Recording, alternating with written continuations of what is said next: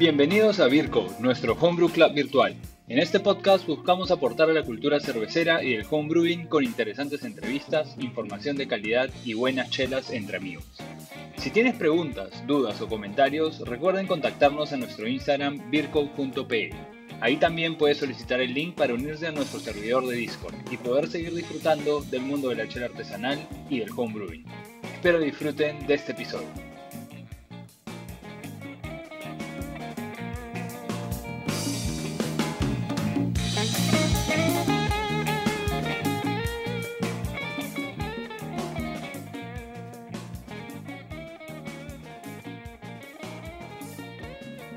Hola gente, bienvenidos a este nuevo episodio de Vircog Podcast, el podcast de nuestro Homebrew Club virtual. Si aún no lo han hecho, ya saben, síganos en Instagram en vircog.pe y pónganse en contacto con nosotros para darles acceso a nuestro Discord, donde compartimos experiencias relacionadas a este hobby que tanto nos apasiona. Recuerden, este club es virtual y gratuito para que podamos seguir creciendo la cultura cervecera, sea donde sea que nos escuchan. Si nos escuchan, pueden darnos una calificación en el app de Spotify o un comentario en Apple Podcast. Ayúdenos a difundir el podcast con un buen rating, se los agradecemos mucho. También, bueno, como siempre, agradecemos a nuestros aliados, a la gente que ofrece descuentos a los integrantes del club. Si pertenecen al club y se han registrado, tienen acceso a descuentos en las tiendas de insumos de red cervecera, Making Beer y Brewmart. Que dicho sea de paso, también donaron excelentes premios para los ganadores del Beer Code Challenge de verano, eh, también, de, sorpresa, aprovecho también de agradecerle a, Víctor Jiménez, que fue uno de los jueces. Es un juez eh, chileno, nos, nos, acompañó, estaba por acá eh, dictando un curso de análisis sensorial y tuvimos la suerte de que, que, nos acompañe también, ¿no? Gracias a Víctor, gracias a todos los jueces también, ¿no? Hay que mencionar a Stefan, a Williams, a Mateo, a Andrea y a, y a Vania, ¿no?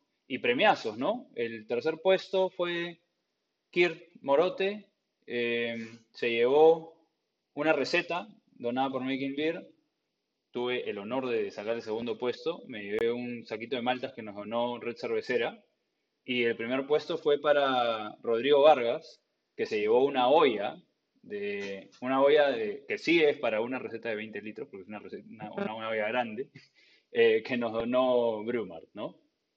Esta vez estamos grabando el 30 de marzo del 2022 y como ya es costumbre, vamos a presentarnos y comentar un poco, mm, no de la chela que nos estamos tomando, sino de la chela que nos hemos tomado, porque venimos de una cata virtual. Así que, em, Gonzalo, comenzamos contigo. ¿Qué tal, gente? ¿Qué tal, Beercoders? Todo lo que nos escuchan. Bueno, nos hemos tomado dos, dos cervecitas de cervecería Lonca de Arequipa principalmente, no, solo hacen estilos alemanes. Hemos tomado una cerveza impronunciable para mí porque no hablo alemán, pero la traducción es cerveza negra y una Doppelbock.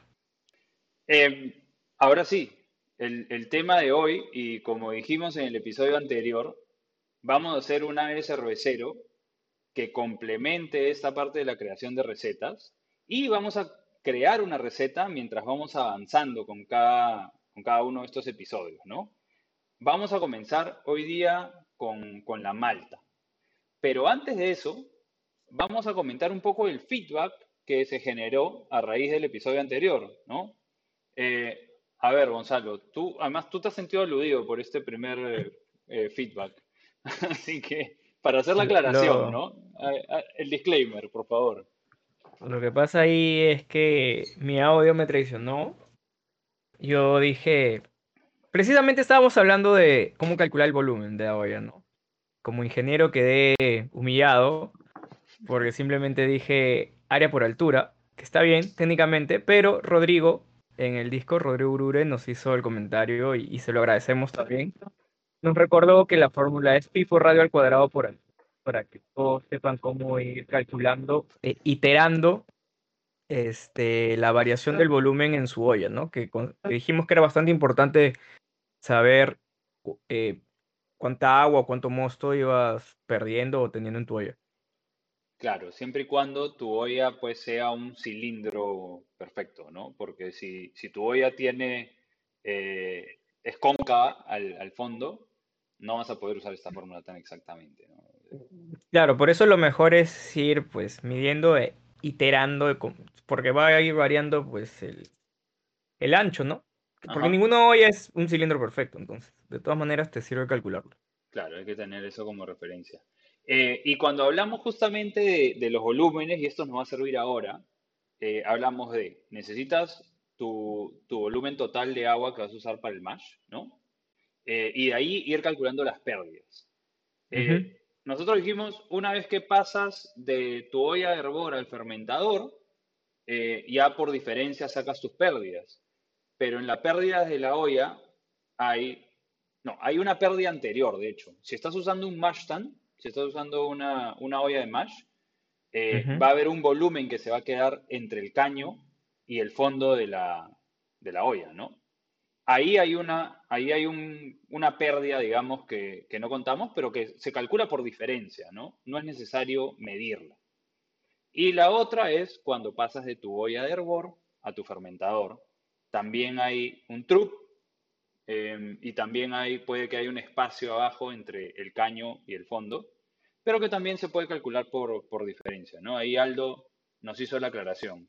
Y hubo una, hubo un comentario más de, mm, de Marcelo que también fue una, una aclaración, que yo comenté que era 2% la diferencia, ¿no? Cuando se enfría el mosto, pero en realidad es, es 4% y el software ya te lo calcula, ¿no? De hecho, es bueno medirlo uno mismo, pero es, es 4% más o menos esa, esa pérdida. Mm, Dependiendo del volumen, para un homebrewer probablemente no sea, no sea mucho, ¿no? Ahí te, te añado una cosita chiquita, quizás para nuestros volúmenes no es muy relevante, pero eh, por ejemplo en Brewer Friends, que es el software que yo uso, también consideran la pérdida de volumen por absorción del lúpulo, porque el ah, lúpulo también absorbe un poco de, claro. de líquido. Entonces, para la cantidad puede que no sea relevante, pero es, es algo más a tener en cuenta para el que esté, digamos, muy, eh, no obsesionado, pero que quiera tener los cálculos exactos. No, y si estás haciendo chelas más lupuladas, ¿no? Porque si estás poniendo un Sobre montón de lúpulo en el Whirlpool, efectivamente vas a tener eh, más pérdida. Y dato, dato general, las chelas lupuladas tienen más merma, ¿no? Tienen más pérdida, por eso. Y también después por el dry en el fermentador, pero nos concentramos pues en el rendimiento del, del mash, ¿no? Otra aclaración, también nos preguntaron, oye, ¿y, y las pérdidas en las mangueras? Yo, yo creo que es importante mencionar que nosotros siempre hablamos desde la perspectiva de un homebrewer, ¿no? Y el homebrewer, pues, no tiene mangueras de gran diámetro ni, ni de gran distancia y la pérdida ahí en la manguera normalmente no son pérdidas, tratamos de aprovecharlo todo. Se nos puede quedar una chela entera de repente ahí. Entonces, eh, no lo consideramos, pero, pero sí, es algo que podrían considerar y que ya sería más importante cuando estás calculando la eficiencia de tu brewhouse, tu, efici- tu- tu eficiencia total, ¿no? ¿Sí? Claro. Sí, sí, sí, sí. O sea, definitivamente, pues una manguera de, un may- de una mayor longitud te van a quedar unos buenos litros de cerveza, ¿no? Pero en, en las mangueras que usamos nosotros, que la manguera más larga que, que usas, ¿qué será? ¿Un metro? ¿Y eso? Y eso. Este, le- desconectas, pones la jarrita abajo y, y recuperaste. Mientras estés en, mientras estés en caliente, Todo se caliente, recupera, claro. ¿no? Todo se recupera, Sí, todo, todo va de vuelta al- a la olla, hasta las tal medidas de densidad, ¿no? tal cual. Bueno, ahora sí, hoy día vamos a hablar de la malta eh, y la elección de las maltas y en los cálculos que, que debemos de hacer para poder armar nuestra receta, ¿no? Lo que se le llama, en inglés le dicen el malt bill, ¿cómo, cómo se diría, Gonzalo? Yo soy un alienado. De mm, la lista de maltas, ¿no? El grain bill también. Tu perfil de maltas. Ok, muchas, muchas maneras de llamarlo. Todas están bien, ¿sí? ¿Qué es lo, lo- lo primero que tendríamos que tener en cuenta, Gonzalo, sobre, sobre la elección de, de maltas? O, o cómo te gustaría empezar este, este tema? Antes de, de las maltas, eh, quizás el paso cero. Y para este capítulo nos estamos basando especialmente en el libro de Designing Great Beers de Ray Daniels. Él menciona que tienes seis pasos, ¿no? a la hora de diseñar una receta. El primero es identifica y caracteriza la cerveza que quieres hacer. Luego determina la lista de maltas y o extractos. No nos vamos a enfocar en extractos porque aquí en nuestro mercado no, no es algo que esté disponible o muy a la mano. Eh, el tercer paso es de, determina la cantidad y la composición del agua. Luego viene el listado de lúpulos. Como quinto paso menciona la selección de levadura y la fermentación.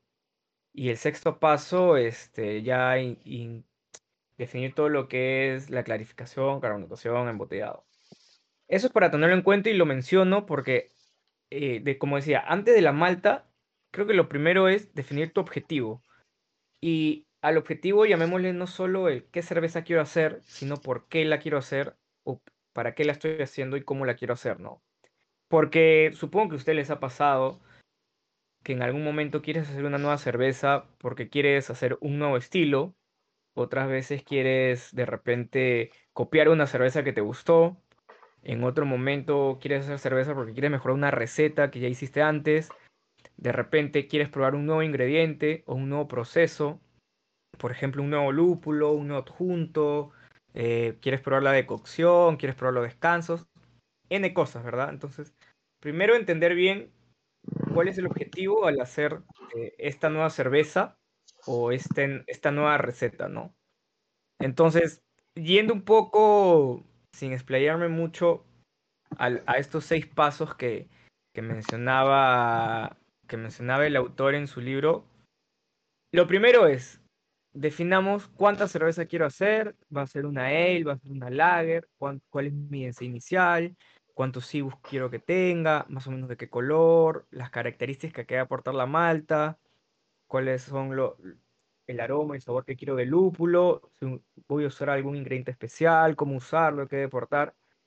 Y ya enfocándonos por fin en lo que vamos a hablar hoy, creo que las preguntas principales serían, cuál es la malta base que voy a utilizar para mi estilo, en qué porcentaje lo voy a usar, si voy a usar maltas especiales, qué espero de estas maltas, qué deben aportar en sabor y en aroma, cómo las voy a usar, cómo puedo optimizar que mi proceso extraiga eso que quiero de la cerveza, cómo va a ser mi, mi maceración, llámense en temperaturas, tiempo, descansos.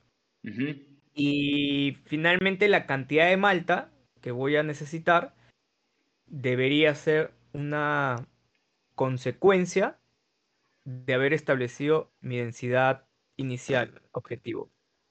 No sé si, hablé, hablé demasiado. un, resumen de lo que hablamos en, el capítulo anterior y que, como hablamos en el capítulo anterior, primero empezamos por las características de la cerveza, ¿no? O el estilo que queremos hacer, ¿no?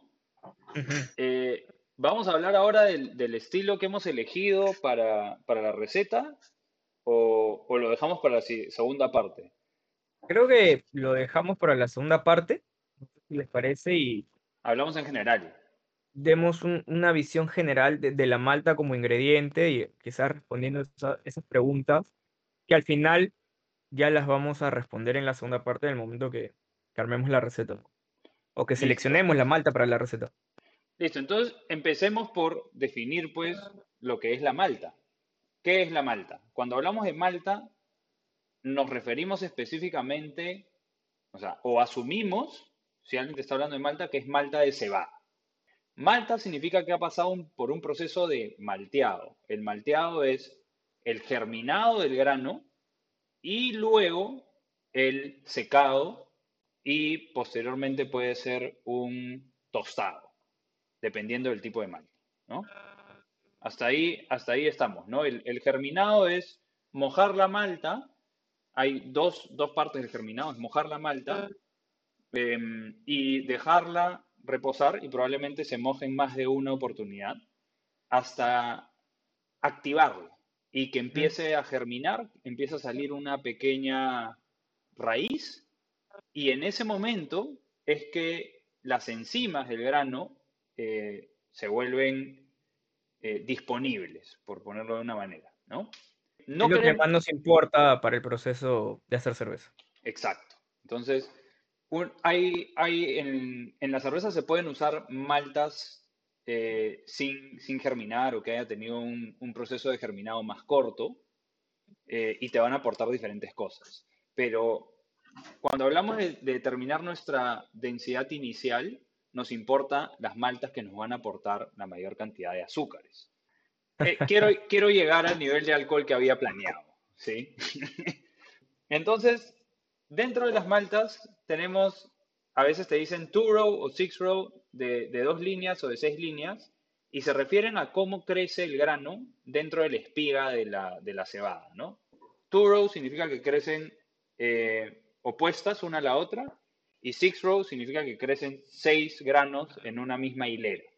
En, en términos generales, más se utiliza el six row porque es más eficiente, tiene más mayor contenido de, enzimas, pero la, la two row o la de dos líneas aparentemente ofrece un sabor más, más maltoso y tiene... Mm, eh, creo que es lo único, ¿no? O sea, tener un más, maltoso y ofrecer un cuerpo un poquito más ligero. Em, la Pilsner, por ejemplo, eh, se estila mucho que sea two row, pero cuando hablamos de Pale Ale, más es, es, es six row. Hablemos entonces de las maltas base. Gonzalo, ¿cuáles son las principales maltas bases que usamos? ¿Y tú cómo determinas, digamos, qué malta base vas a usar? A ver, las maltas base, la malta o el, la principal fuente de azúcar para mi mozo, ¿no? O sea, lo que me da el grueso de, de la densidad inicial objetiva a la que apunto. También es una, es una alternativa buscar las fichas técnicas de las maltas. Si no se asusten por la ficha técnica, todas están gratuitas en internet, las puedes bajar. Y ahí te dicen el porcentaje recomendable, de nuevo, del malt bill o del grain bill, que es el, 100% de tus maltas, ¿no? ¿Qué porcentaje puede ocupar? Eh, y aparte que te dicen la, la eficiencia de cada malta, que significa cuánta azúcar le puedo Extraer. Extraer. Claro. Ok, hasta ahí estamos bien. ¿Cuáles son las maltas base? Normalmente es la malta Pilsner y que puede ser de diferentes procedencias. Eh, hay Pilsner eh, americana, alemana, checa. Em, la Pale Malt, que es la típica americana, la malta Pale. Eh, la Pale Ale Malt, que yo creo que la, única diferencia es que una es inglesa y la otra americana. No sé si, si han encontrado alguna otra diferencia entre la Pale Malt y la Pale Ale Malt. No, creo que no, creo que es eso. Creo que es eso. Si alguien tiene algún dato más, igual nos puede escribir. Esa es. Em, de ahí la Viena, que pues aporta un sabor un poquito más, diría, a tostada, de repente, un poquito más dulzón y un color más naranja. ¿no? La Pilsner es más, ya que no lo mencioné, es más pan, más miga de pan, y es un color mucho, mucho más leve. La Pale Ale sí puede tener algunas notas de, no sé, tostada, dirías, de repente. Pan. Em, pan, sí, más que miga. Ok. Y ahí viene, estamos yendo en orden de, color y de intensidad. ¿ah? Pilsner, Pale, Pale, Pale Ale, Viena, Múnich, es la siguiente. Cuando hablamos de Múnich, a mí me encanta la malta Múnich. Usar un poquito a veces le da más, más carácter a la cerveza, ¿no? Porque sí va a tener más notas tostadas, un poquito más caramelosas y va a aportar más, más color, ¿no? Y al final tenemos la mmm, melanoidin, Em, pucha, que no es, no es la verdad muy popular. Eh, cuando buscas recetas antiguas, sí te hablan un poquito más de esa, de esa malta y te da un sabor más dulce, más a, miel, pero acá sí no, no, recomendaría usar un 100%, ¿no? Pero un 10 o 20% sí le va a dar bastantes notas de, de dulzor a tu cerveza, ¿no? No sé si es exactamente una base, no, no, pero está dentro de las, está dentro de las, de las que tienen un proceso estándar de, de, de malteado. De malteado y secado, y secado, ¿no? ¿Para qué estilos utilizarías cada una de estas de repente, así rapidito? ¿Para qué estilos utilizarías una eh, Pilsner, por ejemplo? Mire, en en experiencia personal, a mí me gustó más eh, cómo quedó una New England IPA que hice con una Pilsner que con una Pale. Tanto en color como en, bueno, en la, sobre todo en este estilo, en la sedosidad, esponjosidad, vamos a decir, en el cuerpo de la cerveza, ¿no? Porque la Pilsner, sin entrar en mucho detalle, sé que tiene más proteínas, puede tener por ahí un poquito de aporte de proteínas. Y lager, sobre todo, ¿no? Si me dices que es una lager, me voy por ahí. Eras. Claro, estilos alemanes, lagers alemanas, lagers, lagers checas, normalmente tienen como, como base una, una Pilsner. También estilos belgas, la- las Tripel, normalmente tienen base de, de Pilsner. Y el resto son em, maltas que van a dar color, ¿no? Que ahora vamos a hablar de esas. Igual la Viena, ¿no? La Viena en realidad mucha gente la usa para las IPAs, si bien originalmente es para una Viena Lager, eh, eso es para lo que más se usaba, que es una Lager un poquito más eh, ámbar, ¿no? Eh, y justamente da este color naranja, que si no la usas en gran porcentaje, pues no se va a ir tanto hasta el ámbar, sino que le va a dar un buen color naranja a, a- a una cerveza como, como una IPA de repente. Mucha gente sé que está usando un porcentaje de Viena o una combinación de Pale y Viena para sus IPAs. Se me Em, ocurre por ahí también, no sé, la- una West Coast, ¿no? Y, u- si me dices que a una, yo iría con Viena, le metería algo de Viena. sí, sí, sí, sí. Da buen soporte de, de- de Malta. ¿Para qué, para qué utilizarías tú la, la Munich? Porque a mí, a mí sí me gusta bastante usarlo como, como, o sea, en cierto porcentaje como malta base, ¿no? Sí aporta más notas de tostado, ¿no? Ahora las chelas alemanas que tomamos nos dijeron, ¿no? Tanto la Schwarzbier como la Doppelbock tenían un porcentaje, eran malta base Pilsner y un porcentaje de, de Munich, ¿no? de Múnich, Sí. Bueno, siguiente, ¿qué sería lo siguiente? Ya determinaste tu malta base en, tu en el porcentaje que quieres. Vamos a detallar cómo, cómo estimo el porcentaje. Eh, básicamente me baso en cuánto azúcar quiero, ¿no? Sí, sí, o sea, dependiendo, y creo que cualquier software que se utilice funciona de esa manera. Si seteas la densidad inicial como objetivo, en la medida que vas variando la, la cantidad en kilos o gramos de malta, te vas acercando a, a esa densidad, ¿no? Según el aporte de azúcar. Inicialmente u originalmente, con la malta base deberías estar bastante cerca, ¿no?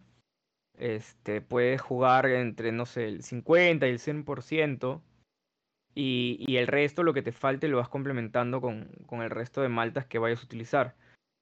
Sabiendo que, ¿cuál, cuál es la palabra correcta? Tostada, malteada, o mientras más especial sea la malta, menos azúcar te aporta. claro. Y ahora entonces hablemos de las, de las maltas especiales, ¿no? Que son las maltas eh, caramelo, las maltas tostadas, que lo que van a hacer que, cualquiera que no sea base, Cualquier, cualquiera que no sea base, sí, pues. Lo que pasa es que también hay otras maltas de otros granos, sea malta de avena, sea malta de trigo, sea malta de, no, no sé, no cebada, sino, ¿cómo se llama el otro? Centeno. Centeno, el rye malt, ¿no? El- estas también pueden ser malteadas, pero tienen menor poder diastático, menor, en, menor cantidad de enzimas que vayan a transformar las azúcares, ¿no? Entonces, Correcto. si bien cuando los usamos de malta base, los usamos en, o tratamos de usarlo en un menor porcentaje, sí pueden haber cervezas de 50% trigo, 70% trigo, o cervezas de 30% avena, eh, o cervezas de 100% centeno, o 50% centeno. Yo nunca he hecho una de centeno. ¿Tú has hecho alguna vez una cerveza de centeno? No, pero creo que, creo que es hasta 50. Y de ahí igual tienes que meterle alguna base, ¿no? Para... ok. Entonces, no hablemos de eso si, si no sabemos. Pero, este, claro, todas estas maltas igual es mejor usarlas en combinación con, con las maltas base, ¿no? Sí, Y hablábamos pues de la eficiencia de la malta.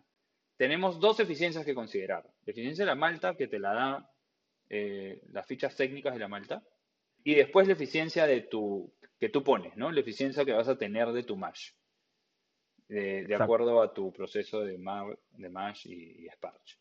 que normalmente seteamos 70%, es aceptable para un homebrewer.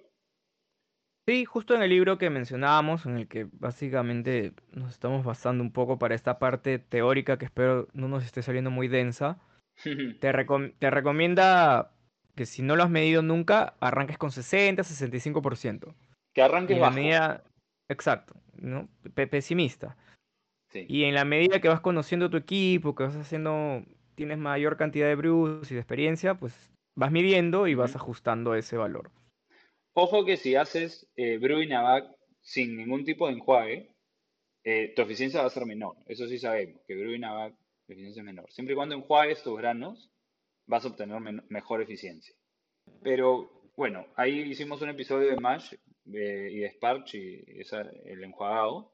Sabemos que, que los diferentes, las diferentes técnicas van a, van a lograr una, una- un diferente nivel de extracción, ¿no? Entonces, primer porcentaje que preocuparte, cuánto se va a extraer de la, de la malta, eh, o sea, la extracción teórica eh, y, tu, y tu rendimiento. De acuerdo a eso ya, ya lo sabes. Pero no nos vamos a complicar, nosotros dependemos de los, de los, de los software y, y vamos a quedarnos en eso, ¿no? De hecho, nos mencionaron un software más que nosotros no, no usamos. Sí, Eh, el Grainfather, El de Grainfather, sí, ¿no? O Brewfather, no me acuerdo qué es, pero Brewfather, sí, Brewfather. no, no lo he utilizado. De hecho, me siento un poquito ignorante. Creo que voy a tener que probar otros softwares. Empecé con Beersmith y me quedé con Beersmith. Me dijeron que era lo mejorcito, pero de repente no lo es. O sea, hay que ver. Vamos entonces a las maltas especiales. Ya dije, ya decidí el, el perfil eh, base con, con mis maltas base, ¿no? Hacia dónde me voy a ir. Y, y sí es bueno hacer una combinación de maltas base, ¿no? Puede ser un porcentaje de Pilsen y un porcentaje Pale, un porcentaje Sí. Pale y un porcentaje de Viena, un porcentaje de Viena y un porcentaje de Múnich, todo eso, todo eso funciona. Justamente acá está eh, el cómo uno va ecualizando su, su receta, ¿no? Y acá lo que estamos haciendo es determinando el perfil maltoso de mi cerveza. Si estoy haciendo una cerveza muy lupulada, probablemente no quiera mucha malta. Claro, Vamos, ahí ya entra mucho el criterio del cervecero y como bien dices, y como decíamos al comienzo también, de lo que yo espero que aporte la malta, ¿no? Eh, tanto en aroma como sabor. Entonces, si voy a usar una- una malta base, no significa que es la única que debo usar. Puedo ir jugando con una combinación de varias maltas. Hasta digamos que lo importante es que esté cerca mi densidad inicial y estimando un perfil de aroma y sabor. Y luego voy complementando con ya por fin las maltas especiales. ya, ahora sí, las maltas especiales. Las maltas especiales son eh, las maltas caramelo, que también se les llama crystal, eh, y la diferencia entre la caramelo y el crystal está un poquito en el, en los equipos que se usan o en dónde estés. Me parece que en Estados Unidos le llaman caramel y en Inglaterra la llaman crystal. Pero es una malta que eh, no pasó por secado. Pasó de frente como malta verde, o sea, sin secar, después del proceso germinado, pasa de frente al tostado. Y eso hace que tenga eh, mayor cantidad de dextrinas. Uno, que no son tan fermentables, o sea, no van a aportar gran cantidad de azúcares a tu receta. Van a aportar más cuerpo y color, ¿no? ¿Cuáles son las que tenemos normalmente en, en, en Caramel? Y, eh, tenemos diferentes, ¿cómo son? Son por, por número, ¿no? Los, ¿Lo ponen?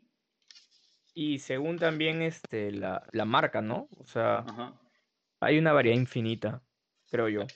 Ahí yo creo que hay que ir experimentando, ¿no? Ir, ir Sí, probando, porque claro, tienes las, eh, Best Malts tiene la Special X y la Special B. Hay Ahora, que, es una, em, al igual que el tema de las levaduras, es algo bueno y algo malo al mismo tiempo, porque aquí, especialmente en Perú, básicamente toda la malta que nos venden es best malts.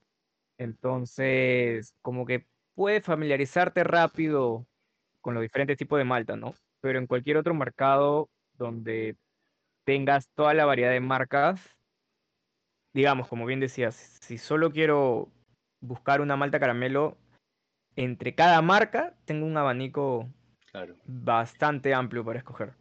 ¿En qué porcentaje les vamos a usar? Ya dijimos que la malta base normalmente es entre un 80 y 100%. Hay algunas que usan 50%, pero depende de tu receta.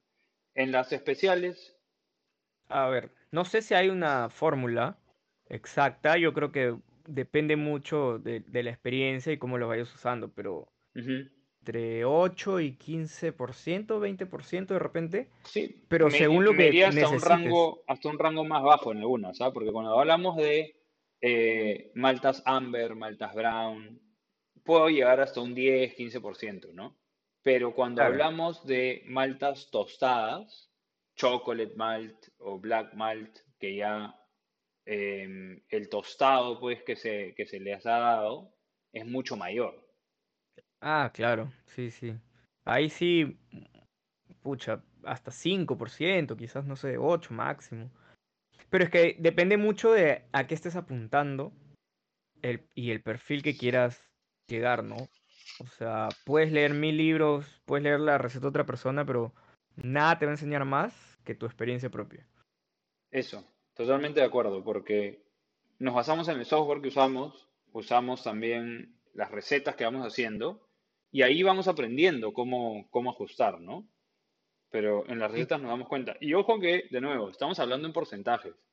Acostúmbrense todos a hacer sus recetas en números relativos, en, en porcentajes. Porque a veces te dicen, ¿cuántos kilos usas para esto? Pero no, no importa. Importa, pues, eh, de acuerdo a tu equipo, los porcentajes de maltas que vas a usar. Sí, sí, como mencionamos en el episodio anterior, ¿no? O sea, si ves una receta de 100 litros que te gusta y la quieres hacer en tu equipo de 12, este, no significa que tienes que hacer una regla de 3 simple y directa, ¿no? Claro. Eh, no, no funciona así. Hay que ver los porcentajes y las proporciones. Terminemos con las maltas más, más raras, ¿no? Ya tenemos las maltas bases, las maltas especiales, donde tenemos las maltas caramelo y, y las maltas eh, tostadas, que son las maltas más oscuras, que muchas veces eh, las tuestan sin cáscara, por ejemplo. Faltó, faltó mencionar eso. Y de ahí tenemos unas maltas especiales y tenemos granos especiales. Ya mencionamos que el trigo, la avena, el centeno, el arroz y el maíz, que no hemos mencionado, también se usan en cervecería, pero se usan para brindar más azúcar para que la malta base o las enzimas de la malta base las, digamos, las extraigan, ¿no? Porque no tienen el mismo poder eh, enzimático.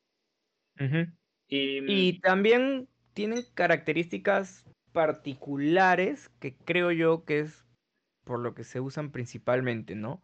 O sea, las cervezas de trigo sí pueden llevar hasta 50 o quizás un poquito más hasta de, 70 de- creo que lo puedes de- llevar, sí. claro, del trigo, pero si hablamos de avena, centeno, arroz, maíz, mm, difícil, difícil hacer una cerveza con, con tanto porcentaje, pero se usan porque aportan diferentes cosas, ¿no? Por ejemplo, la avena eh, en una oatmeal stout va de todas maneras, en una, creo que una New England IPA también va de todas maneras, porque la avena te aporta esa sedosidad, también te aporta la, a la espuma, entonces hay características particulares de estos granos por la cual se usan o se seleccionan para cierto tipo de recetas. Aunque, aunque en el caso del maíz es básicamente para abaratar costos en cervecería industrial. Claro, sí, también, por El, ejemplo, ¿no? el Pero es, arroz, es el un uso arroz particular, también. El arroz también. Pero sí, sí, sí, Aunque ahora, aunque ahora en, ahora en el craft también lo, lo menciono porque, porque me gusta. La, la Q Light la probé hace poco y es una cerveza que, que tiene arroz. Es una lager con arroz. Es una cerveza, no es una cerveza industrial, es una cerveza craft. Ayuda a aligerar mucho el cuerpo, la verdad que sí. Pero también tómate, pues, acá no se usa tanto arroz, creo que se usa más maíz, ¿no? Pero tómate una estrella, esta cerveza industrial de, de Barcelona, y es básicamente arroz. Entender bien qué es lo que te va a aportar y por qué lo quieres usar y cómo lo quieres usar. Sí. Oye, no hemos hablado, ¿sabes qué? Ya que estamos hablando de estos granos que se les considera adjuntos, también se les llama adjuntos, es todo lo que no sea, pues, granos de, de cebada. Del DMS, no hemos hablado del DMS. Hay algunas maltas que te, que te aportan DMS. valdría la pena definir qué es y, y por qué nos, nos preocuparíamos por esto, ¿no? Bueno, este, justo la Pilsner, ¿no? Que hablábamos al comienzo. Es una malta que tiene muchos precursores del DMS, ¿no? Que es este olor a, a choclo o a sopa de verduras que te puede quedar en una, en una cerveza. Para que salga, tienes que. Tu hervido tiene que haber sido pobre o débil, ¿no? Se recomienda. Dice la teoría que a partir de un buen hervor, con 30 minutos, ya salió el precursor y lo eliminaste, pero Sí. por lo general hervimos una hora, un poco más, ¿no? Entonces, es un detalle a tener en cuenta también al momento de seleccionar tus maltas, ¿no? Si, sabes que tu receta vas a usar la Pilsner por X motivos, porque quieres color o sea lo que sea que necesites de esa malta, Ajá. hay que tener en consideración que te puede aportar DMS si tu hervor no es vigoroso. Y, también considerar que si estás haciendo una cerveza 100% Pilsner, se acepta en, los estilos alguno como que ligeras notas de DMS. Pero cuando te tomas una chela industrial con maíz, muchas veces es DMS, se siente, mucho más, o sea, el, maíz tiene mucho más de esos precursores, ¿no? ¿Qué nos, qué nos ha faltado? Ah, ya, las, las maltas, ¿cómo se dice? Los otros granos especiales. Eh, y la vez pasada que entrevistamos a Áñez, estuvimos en su, en su taller, vimos que ella vende eh, malta acidulada, que es una malta que en el proceso de, de germinado em, desarrolló ácido láctico, ¿no? Eh, se fermentó un poco. Y eso hace que baje el, el pH de la malta y esa malta se usa en, en porcentajes pequeños para regular el pH de tu mash, ¿no? Para que estés en tu rango ideal, que hemos mencionado que es entre 5.2 y 5.6, ¿no? Idealmente 5.4 de pH es lo que uno necesita para lograr la, la mejor extracción de, de las azúcares, ¿no? No vamos a hablar mucho de esto porque efectivamente ya lo hemos hablado en, episodios anteriores cuando fuimos a lo largo del Brew Day. Em, otras son las maltas ahumadas. ¿Te acuerdas que hicimos una chela con malta ahumada, Gonzalo, y que no sabíamos qué porcentaje usar? Sí, sí, sí, compleja esa- ese tipo de maltas, ¿no? No te quieres pasar nunca. No, no te quieres pasar, pero tampoco sabes cuánto es lo justo y necesario para, para extraerle ese aroma preciso de, de, ahumado, ¿no? De, La- de madera, La diferencia entre una Rausch y una, y una Smoke Porter, por ejemplo, ¿no? claro. Un Smoke Porter puede tener esos, esas notas de ahumado más, más ligeras, pero no llega a ser un cenicero. Una Rausch Beer, eh, que literalmente es cerveza ahumada o humo o cerveza, creo que se traduce, es como un cenicero, hermano. Tal Bueno. cual. Pero sí, o sea, hay infinidad de variedades de malta, ¿no? Aquí no, definitivamente no podemos repasar todos ni ir al detalle, para eso hay bibliografía de sobra. Lo que tratamos o el mensaje de este episodio es que al momento de armar tu receta entiendas bien el perfil o a lo que estás apuntando y vayas paso a paso seleccionando cada malta, pasando por las bases, luego las especiales, e- e ir imaginando un poco a lo que quieres llegar como producto final. Hay una más que cuando empecé a hacer cerveza no sabía que existía, no sabía lo que hacía, pero es la cheat malt. No cheat como em, trampa, De, de trampa, ajá. ¿no? Sino eh, C-H-I-T, que significa mm, raíz, así le llaman a la raíz del, del germinado de la malta. Y es justamente, hoy, hoy por hoy la malta favorita ahí en el club, ¿ah? sí, muchos han empezado a usar entre 5 y 10%. Justamente esta malta también se le llama dextrin malt o malta dextrina. Hace lo mismo que la- las maltas, las maltas caramelo también tienen esa función, pero ayuda mucho a la retención de espuma, ¿no? Sí. Sí, Esa es su, su principal función, creo, o al menos por la cual la utilizamos. sí. Era, ¿te acuerdas que hubo un debate en el club entre la Carapils y la Cheat? Básicamente cumplen la misma función. cumplen la misma función, exactamente. Entonces es cuestión de, de probar cuál, cuál funciona mejor y en cervezas bien lupuladas ayuda a, la retención, ¿no? Bueno, creo que hemos definido o hemos tratado de definir, de hecho se nos va a quedar corto, pero hemos hablado de las maltas base, de las maltas caramelo, de las maltas rostizadas, de las eh, maltas especiales y de los granos adjuntos. Vamos entonces a parar acá, vamos a hacer un, break de un minuto. No sé si hay algo más, algo que nos hayamos olvidado, Gonzalo.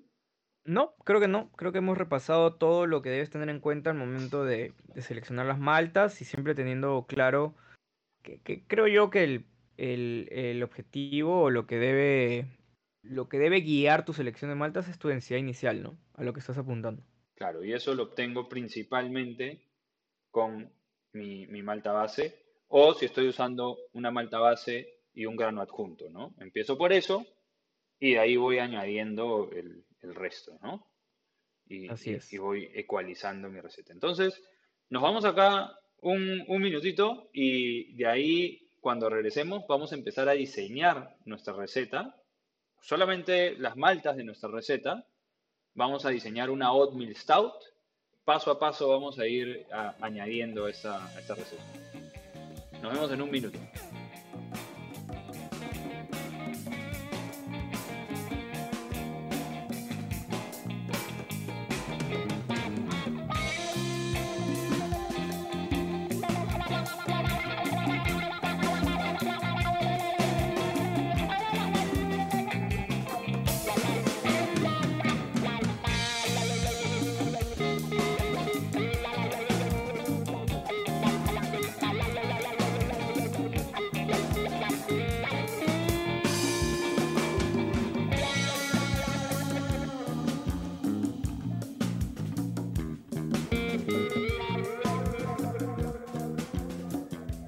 Ya estamos de vuelta, gente, y ahora vamos a conversar sobre la receta que vamos a hacer colaborativa. Esperamos que muchos de ustedes se nos unan, esperamos que eh, hagan la misma receta con, nosotros en sus diferentes equipos.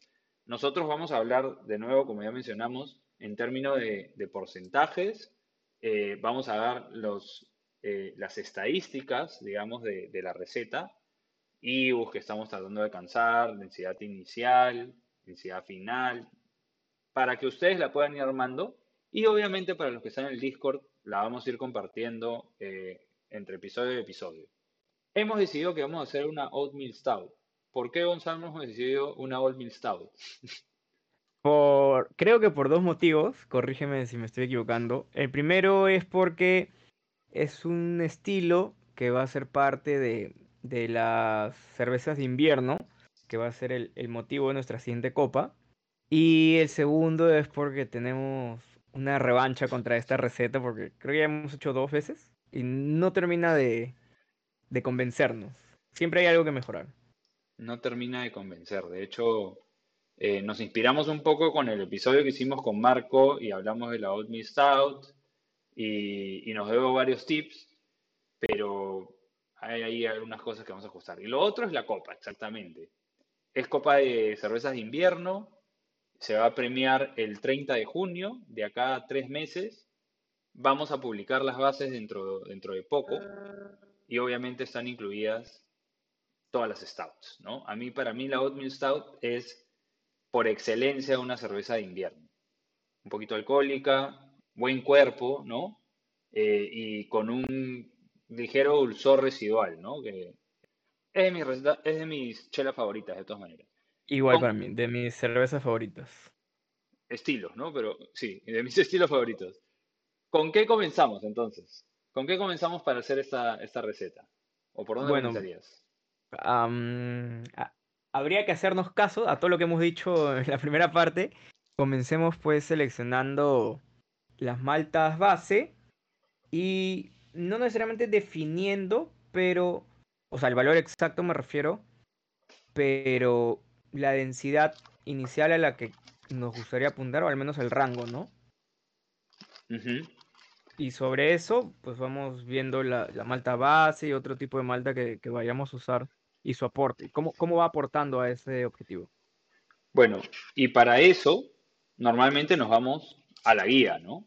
O sea, sí, a la guía. Si estamos, si estamos, vamos a meter esta, esta en una competencia, nos vamos a la guía y vemos qué dice sobre la, la Oatmeal Stout. A ver, nos da un rango 1045 mm, a 1065. Ya. Nos queremos ir al rango más bajo, al rango medio o al rango más alto. A veces te dicen que para competencias apunta a la mitad, pero yo siempre me voy de la mitad un poquito más para arriba, eh, por dos razones. Por si no llego cuando estoy haciendo todo, Ajá. porque todo esto son números teóricos y de repente, de repente no llego, de repente hay algo más seteado. Em, y porque me gusta pues que, que sea un poquito más de lo que tiene que ser, ¿no? No tiene que ser exactamente el, el- el medio. Yo me iría por 1060 o 1065 de densidad inicial para que llegue más o menos a un 5.5 o 6% de, de alcohol. De acuerdo. Sí, para mí está perfecto. Entonces, tengamos eso en cuenta, entre 60 y 65, no necesariamente vamos a definir un, valor, en lo que vamos seleccionando maltas vemos cómo vamos. Bueno, malta base entonces. El, el mayor porcentaje de nuestra receta, si es una Old Mill Stout, primero, ¿nos vamos a ir más hacia lo americano o hacia lo inglés? Antes que eso, un dato importante que estamos obviando, que va muy de la mano con, con la densidad y la cantidad de malta que usemos. ¿Cuántos litros de cerveza? Ah, por supuesto. ¿A cuántos Eh, litros es de que, cerveza es estamos que yo es que yo ya tengo todo seteado para mi... eh, yo ya tengo todo con mi, con mi setup, ¿no? Si yo Ajá. voy a mi, a mi perfil, mi batch es de 15 litros. Yo uso Ya. un, yo uso un em, o, una, o un cooler de macerado, em, lo lleno, hago un sparge y saco, paso como 21 litros, creo, o 20 litros a mi olla. Al final me queda, estamos haciendo un batch de 15 litros, ¿ok? Claro. Sí, está bien, está bien. Solo para que quede como referencia, ¿no? Para que los que nos escuchan van a saber que es 15 litros a lo que apuntamos, van a saber cuál es la proporción de maltas, para que lo puedan escalar o ajustar a, a su equipo. Bueno, bueno. Entonces, ¿con qué seguimos? Ahora sí, la malta, la malta base. ¿Cuál sería tu elección predilecta para una oatmeal? Vamos por el estilo inglés, porque a mí en stout, me, o sea, me gusta la American Stout, pero prefiero que las stout tiendan a estas notas más de grano, de bizcocho, de pan. Creo que a ti también. Yo también, definitivamente. Y por eso me, yo me iría por una Mary Sotter, que es una eh, Pale Ale británica, em, y tiende a tener esas, esas notas, ¿no? Pero el tema es que acá se agota. Llega la, llega la Mary Sotter y todo el mundo la compra porque todo el mundo la quiere usar, ¿no? Sí, es bastante rara y escasa y codiciada. Así que Sí. yo creo que nunca he encontrado Marisota. Sí, la verdad que cuando encontraba compraba bastante, pero igual no tenía como para almacenar un saco y, y pues es mejor comprar lo que vas a hacer, porque después la malta se te, se te infecta pues de gorgojos o se humedece. Eh, ah, vamos a usar entonces lo más disponible o lo que, lo que, lo que queremos. Yo creo que lo más disponible, porque no vaya a ser, la gente va a querer hacer la receta y ahí no va a conseguir marisote. Sí, sí, lo, lo que tengamos a la mano, ¿no? Tampoco vamos a, a complicarnos mucho para que todos puedan hacer la receta. Ya, entonces eh, vayámonos por una Pale Ale eh, de, de Besmal, ¿no? La Best Pale. Esa es la, la más popular. Em, ya tenemos nuestra malta base, ¿no? ¿En qué porcentaje la vamos a usar? Aquí es donde, si lo estuviese haciendo a mano, haría, sacaría primero cuánto quiero llegar eh, de, de densidad inicial, eso lo traduzco a gramos de azúcar y eso me saca cuánta, cuánta azúcar quiero extraer, ¿no? De ahí calculo la eficiencia de la malta y de ahí la, La eficiencia de mis equipos. de, de mis equipos y recién ahí veo cuánto azúcar le va a aportar. Pero, como no vamos a hacer eso, No vamos a hacer eso porque es muy difícil de explicar en, audio. Eh, simplemente el software nos dice eh, cuánto nos va, cuánto nos va a dar, ¿no? Y Claro. empezaría, o sea, entre un 70 y 80% de malta base. eh, entonces, yo me iría al medio, ¿no? De frente, 75% de malta base. Sí, o sea, siempre y cuando quieras solo usar una, ¿no? Puedes jugar, o sea, no lo vamos a hacer acá, podrías meterle otra malta base. Yo te diría, ¿por qué no le metemos un poco de Múnich? Sí, puede ser. O sea, jugar con un, con un porcentaje. Entonces, acá lo que yo, lo que yo haría normalmente en el software es poner todas las maltas con las que quiero jugar en un porcentaje aproximado dentro del rango que me recomienda cada malta. Y de ahí voy aumentando o, o disminuyendo, ¿no? Sin salirme del rango. ¿Tú cómo, tú cómo vas, cómo, cómo diseñas esa parte normalmente? En el Brewer Friend lo que yo hago es seteo la densidad inicial a la que apunto y en la medida que voy agregando maltas con un peso estimado, porque ya con la experiencia tú más o menos sabes cuántos kilos de malta necesitas para, para tu batch, ¿no? Este, voy jugando con los kilos y veo cuánto me va aportando a esa densidad. O sea, la proporción que yo uso no es tanto de peso, espero que no, no suene muy engorroso esto, sino que la proporción que yo, por la que me guío es de aporte de azúcares. Ya, Por, poner un ejemplo, para tratar de simplificarlo, espero no enredarme, un kilo de Pilsen no te aporta lo mismo en azúcares que un kilo de Pale. Claro. ¿no? O sea, la proporción peso es la misma, pero la proporción aporte de azúcar es diferente. Entonces, yo calculo por el aporte de azúcar. Bueno, ahí sí nos complicaste un poquito, pero eh, es cierto que se puede calcular, y, en, y en teoría eso es lo que estoy calculando, ¿no? Cuánta azúcar me aporta cada, cada malta. Ajá. Pero, pero los softwares, eh, lo que te ponen, cuando te ponen el porcentaje, te ponen el porcentaje del, del peso del, del, del grano, ¿no? Sobre el 100% de tus, de tus granos, ¿no? Sí, O- sí, sí. Bueno, Em, bueno, como vamos a hacer una eh, oatmeal stout, tenemos que considerar cuánto porcentaje de avena vamos a usar. Em, y según, según la guía, te decían que entre 5 y 20% de avena, ¿no? ¿En qué rango te manejarías? En mi experiencia, yo ya he hecho con 10% y no me dio lo que quería, o creo que 8% y no me dio lo que quería. Em, de ahí hemos usado ya 12%, la última vez que lo hicimos. Sí. Yo me iría, yo ya me iría a, a 15% o a 20%, a ver qué sale. Yo me iría a 20. ¿ah? Yo he hecho una receta con 20, sí. Eh, y acá, por ejemplo, hay que tener en consideración, tampoco no nos va a dar el episodio para explayarnos mucho, pero cuando usas la avena, no es lo mismo usar la avena eh, malteada que la avena en hojuelas o la avena, el, el- el grano o el cereal, no sé cuál es el término correcto. Eh, porque, ¿cuál es la palabra correcta? No sé si es crudo, este, o, o el ¿Qué, grano sin, duro. sin maltear, dices? Ajá, eso. Este, no es el mismo tratamiento que si usas la avena malteada, por ejemplo, ¿no? Solo Ah, para, ya, para que ya, la tengan en cuenta. ya sé a Si no lo, ya sé a qué si te no usas avena malteada y la metes a tu mash, se te va a formar una gelatina y un engrudo. Sí, Primero tienes que pasar por un proceso de, de, este, una, una olla de adjuntos, ¿no? Que es sí, todo un proceso aparte, que, eh, que, que que no nos a vamos a un, explayar aquí. un cereal mash. Exacto. No nos Sí, vamos a explayar aquí porque no nos da el tiempo ni... Pero solo lo menciono porque hay detalles con cada ingrediente que seleccionas, tienes que entender bien cómo funciona, para qué funciona y cómo lo debo usar de la mejor manera.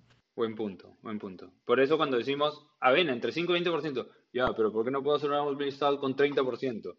Pues, pero probablemente tengas dificultades y Una mazamorra. repente, claro, y, un- y de repente un sabor o un color que, que no esperabas, ¿no? Claro. Em, la avena efectivamente, pues hay que hacer un, un descanso proteico, hay que hacer un descanso de betaglucanos, que son estas fibras que tiene la avena que, que va a ayudar a, a brindar cuerpo y queremos que se diluyan. Y efectivamente podemos usar avena malteada o avena en, avena en grano, avena en hojuelas, o ya la que viene pregelatinizada, que es la que estamos acostumbrados todos, ¿no? Avena tres ositos o la marca que sea. sí. Ahora, Em, ese 20% al que yo estoy apuntando es considerando la avena malteada. ya, Entonces, puede ser 20% de avena malteada y va a aportar más azúcares también, ¿no? Sí. Ok, entonces vayamos un 20%, eso quiere decir de que nuestra malta base va a bajar y de repente esté en un, en este caso, eh, un 60 y algo por ciento. Ahorita vamos a ver, porque, ¿qué es lo siguiente? Ya tengo mi malta base, ya tengo mi avena, vamos a ir jugando con esos porcentajes. ¿Qué vamos a usar para darle el color, para darle el sabor a chocolate, para darle el sabor a café? Claro, ahí ya vamos a seleccionar las maltas especiales, ¿no? En teoría ya tenemos prácticamente cubierto la, la densidad eh, con, con la malta base. Eh, la avena, ya sabemos que es lo que le va a aportar sedosidad, cuerpo, espuma también. Ahora vamos a ir a darle la característica del stout con las maltas pues tostadas, torradas, con una combinación de este tipo de maltas, ¿no? Hay tantas que tienes no que conocer al detalle, pero más o menos entender qué, qué perfil te puede dar cada una y ver esos porcentajes que debes usar. ¿Qué, qué elegiríamos? ¿Qué elegirías tú para Stout Milk Stout? De cajón, chocolate, ¿no? Chocolate, ¿no? Chocolate para un Milk Stout va, va perfecto. Ya. Chocolate malt. Y, pero el chocolate malt, bueno, da, da color, pero tampoco puedo usar un porcentaje muy alto, ¿no? Em, ¿con qué lo complementarías? ¿O con qué lo complementaríamos? Estamos haciendo esta receta juntos. A ver, la chocolate, eh, pensando que nos va a aportar aroma y un poquito de sabor, pero quizás no tanto color, porque tampoco vamos a usar, como bien dices, este, un porcentaje muy alto, ¿no? Máximo 10%. Entonces, bajo ese criterio, habría que decir, ok, ¿qué malta necesito para darle ese color o ese toque de color que necesito para, para esta cerveza? Entonces, no sé, ¿qué opciones tenemos de, de maltas que aporten bastante color? La roast, eh, las carafas. Puede ser roasted barley, eh, las carafas, pues lo especial de la carafa es que es tostada sin el, sin la cáscara, ¿no? Em, y eso hace que a la hora del macerado no extraigas tantos taninos, que muchas veces eso es algo feo en la- en las cervezas oscuras, ¿no? Sí, Em, entonces me iría por un, una cantidad menor de carafa y jugaría con una chocolate malt y, una, y un roasted barley. A mí me gusta el roasted barley. La vez pasada me dijeron que, que no era necesario, que solo chocolate. ¿Te acuerdas? Creo que Marco nos dijo que no, roasted barley no era lo mejor. Y yo me acuerdo que en el episodio con Marco, él mencionó que usa muchos estilos de maltas especiales, pero no tan torradas, o sea, en, en simple creo, no tan negras, pero mucho, mucha variedad, Claro. eh, para que la suma de todo eso te dé el, te dé el color y el aroma, ¿no? En Entonces, vez de usar una malta muy oscura. Entonces de repente nos enfocamos en, en dos en vez de tres maltas oscuras. Sí, también. A mí, a mí me gusta, a ver, a mí me gusta combinar maltas oscuras porque yo creo que da más niveles, ¿no? A la cerveza, más Más complejidad. más complejidad, sí. Pero aquí entonces depende de lo que uno quiere. De repente yo quiero, es primera vez que estoy usando estas maltas, entonces no usaría todas, ¿no? Claro. Usaría, usaría una para aprender a apreciar más esa, esa malta, ¿no? Esa malta oscura. Sí, definitivamente, ¿no? Como, como mencioné también al inicio, creo, antes de, de elegir el estilo de cerveza, entender por qué lo estoy haciendo, ¿no? Si es la primera vez que voy a hacer el estilo y no conozco todos los ingredientes, o sea, mejor no me enfoco en variedad, uso unos cuantos y entiendo bien qué me aportan. Ya luego empiezo a jugar con, con más variedad. Bueno, entonces saquemos la, o sea, quedémonos con, con carafa y chocolate. ¿Qué te parece? ¿Sí? De ¿Sí? acuerdo. También a ver si la gente lo va a hacer, eh, va a ser más fácil para que encuentren los, los ingredientes, Mira, ¿sabes qué, qué le agregaría yo? Y que estaba, justo estaba buscando una receta que tengo una oatmeal que hice hace tiempo. En la base le agregaría un poquito de Munich Dark. Ya. Eh, o sea, Pale Ale y Munich. Pale y Munich. La Munich Dark, que tiene un poquito más de EBC, ¿no? O sea, más, más color, te aporta más color. Ya. A ver, entonces vamos a jugar acá con los porcentajes. Vamos a ponerle, em, vemos acá en los detalles, y la Munich Dark en teoría puede ser una malta base, como dijimos, puede ser 100%, pero no vamos a usar 100%, no vamos a hacer un porcentaje que complemente la Pale Ale, ¿no? Claro, aquí vamos, el criterio es que sabemos que te aporta azúcares, pero también te aporta color, o sea, es mucho más intensa en color que la Pale sola, ¿no? Sabiendo que queremos una cerveza oscura, marrón, casi negra, si, si nuestra base ya parte un poco oscura, este, pues mejor aún, ¿no? Ya, mira, entonces, ¿qué te parece? Más o menos estamos yéndonos por un 50% Pale Ale y un 20% Munich, una, algo así. Sí. Mucho de sí, Munich. sí. 20%, está bien. Al final les vamos a dar los, los datos exactos y bueno, publicaremos eh, esto en Instagram, lo vamos a publicar en Discord para que la gente pueda seguir. ¿Cómo es esa, igual cómo es esa receta? es, es la primera vez, creo, y tú también, que, que hacemos una receta express. Ajá. No- normalmente creo yo que nos tomamos un poco más de tiempo, pero no está mal. O sea, eh, la gente que nos escucha igual estamos abiertos a los comentarios y lo que hoy podamos decidir no significa que sea que quede escrito en piedra, ¿no? Si alguien nos dice, oye, mejor póngale esto o el otro, o los mismos oyentes van aportando alguna que otra cosa, mejor aún. Sería bacán, ¿no? Porque igual no la vamos a hacer hasta que esté, hasta que hayamos pasado por todos los aves cerveceros. Así que Sí, puede sí, ir, sí. puede ir variando. Pero por ahora entonces tenemos. Queremos una, una cerveza eh, que la maltosidad venga de la Munich, porque no tenemos, pues, o asumimos que no vamos a conseguir Marisotter. Entonces, estamos yendo por una combinación de maltas base de Pale Ale y Munich Dark. Estamos apuntando a entre un 15 y 20% de avena. Y vamos a usar carafa para aportar más color, mientras que, y algunas notas torradas, mientras que el chocolate malt va a aportar más eh, notas de chocolate. ¿Sí? sí. Ya me la, ya me lo estoy imaginando entonces, ¿no? Y esa, esa es la idea. Mientras que vas haciendo tu receta y vas jugando con todo esto y vas averiguando de las diferentes maltas y lo que aportan, uno va imaginándose qué, qué va a tener, ¿no? ¿Qué va a tomar? Sí, Aparte, creo que todos los software te, te van calculando el color de la cerveza. Hasta este punto, digamos, ¿no? Donde es básicamente es lo único que puedes calcular. Este, ya puedes ir más o menos imaginando cómo, cómo vas, cómo va a verse esa cerveza. Y en este caso, eh, porque es una cerveza que va a tender más a la malta, cómo va a oler esa cerveza. Exacto, exacto.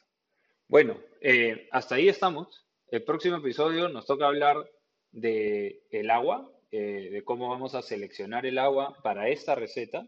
Bueno, en general, primero sobre la selección del agua que, que tenemos que considerar. Em, y vamos a ver el perfil de agua para esta, para esta receta. Y así progresivamente iremos, tendremos cuatro episodios de El Ave Cervecero em, sobre diseño de recetas. ¿Nos faltó algo, Gonzalo? ¿O ya estamos? Nos vamos despidiendo. Este episodio va a salir un poquito más largo de lo esperado. No, como dato, el cálculo fue 1063, ¿no? De densidad inicial. Estamos comenzando con 1063. De ahí daremos los datos exactos, pero más o menos 55% de Pale, 20% de Munich, eh, 16 de avena y 3.5 de carafa y 5 de chocolate. Más o menos estamos en esas. Pero síganos en Instagram, eh, únanse al Discord y sería entretenidísimo si es que pueden hacer esta receta con nosotros.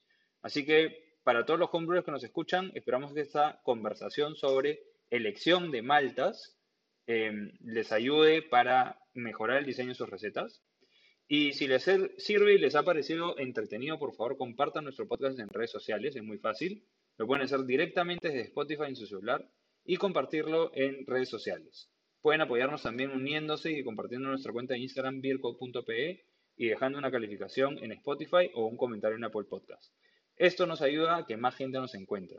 Si tienen dudas o comentarios, pueden también escribirnos a beercodeperu.gmail.com. Así que con eso terminamos. Nos vemos en un par de semanas. Salud, gente. Salud, Gonzalo. Salud, nos vemos.